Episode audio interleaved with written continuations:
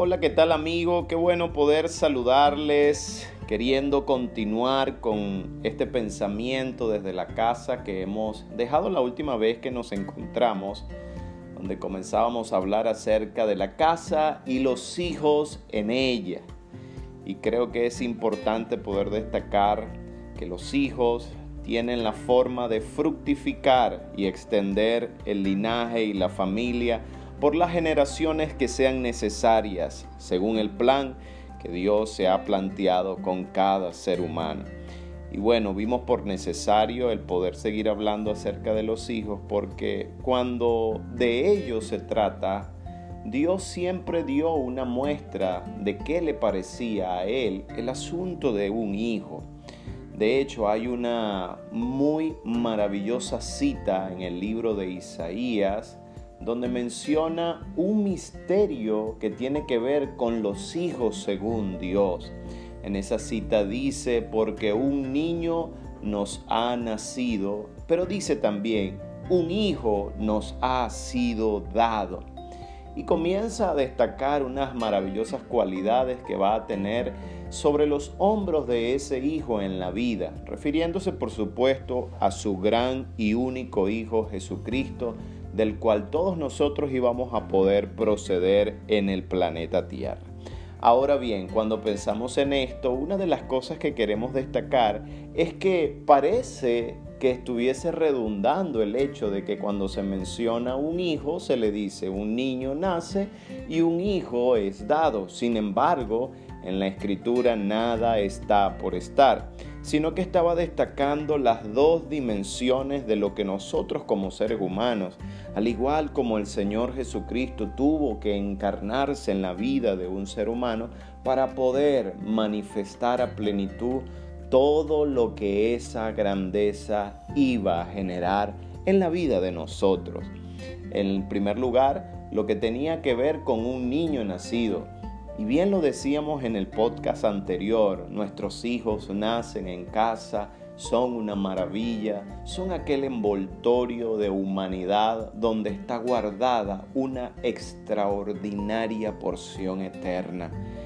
Y posiblemente nosotros no lo veamos desde esa medida, pero cada vez que tenemos un hijo estamos teniendo un espíritu eterno que ha sido envuelto, míralo bien mi querida eh, amiga, mi querido compañero, ha sido envuelto en la humanidad durante esos meses que estuvo allí de embarazo, en, esa, en ese vientre fecundado para darle vida, para darle cuerpo, para tejerlo, para darle esa vestimenta de humanidad, lo que son hoy nuestros hijos. Y lastimosamente hemos visto cómo a nivel de la sociedad se maltrata a los niños, se les dice cosas tan feas, tan absurdas, tan abrumadoras, que uno se pregunta, ¿será que, será que no se recuerdan que en ellos, en ese pedacito de humanidad que puede tener dos años, cinco años, siete años, diez años, lo que sea, está nada más y nada menos que un espíritu eterno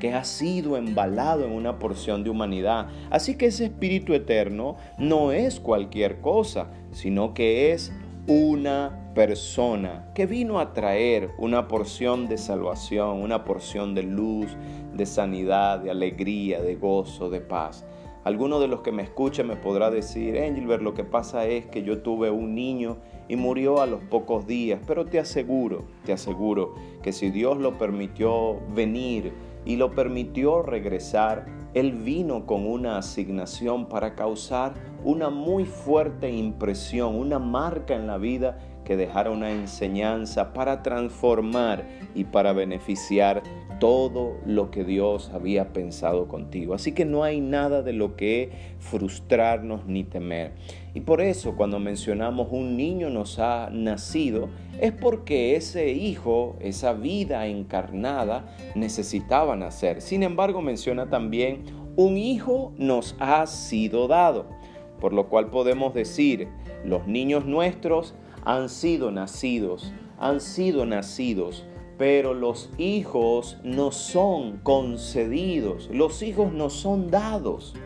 Esto es muy poderoso para tenerlo en cuenta. Y por eso cuando a nosotros se nos da la concesión de administrar la vida de un hijo, La misma escritura celebra que habían personas que querían tener hijos y no se les había dado la concesión de parte de Dios. Pero qué bueno que en estos momentos tú puedas tener conciencia de que si Dios te ha hecho participante de tener esa maravillosa expresión en tus manos, de verles los ojos cada mañana, de poder oír sus palabras, sus expresiones de cariño, sus gritos, sus juegos y, por qué no, también sus eh, varias locuras que hacen, también es digno de recordar que si esos niños fueran nacidos, también su Espíritu Eterno que está embalado en esa humanidad nos ha sido concedido. ¿Para qué? Para cuidarlos, para llevarlos a la grandeza y hacerlos mejores que nosotros mismos. Quien te ha hablado, tu compañero y amigo, Angel Bergames.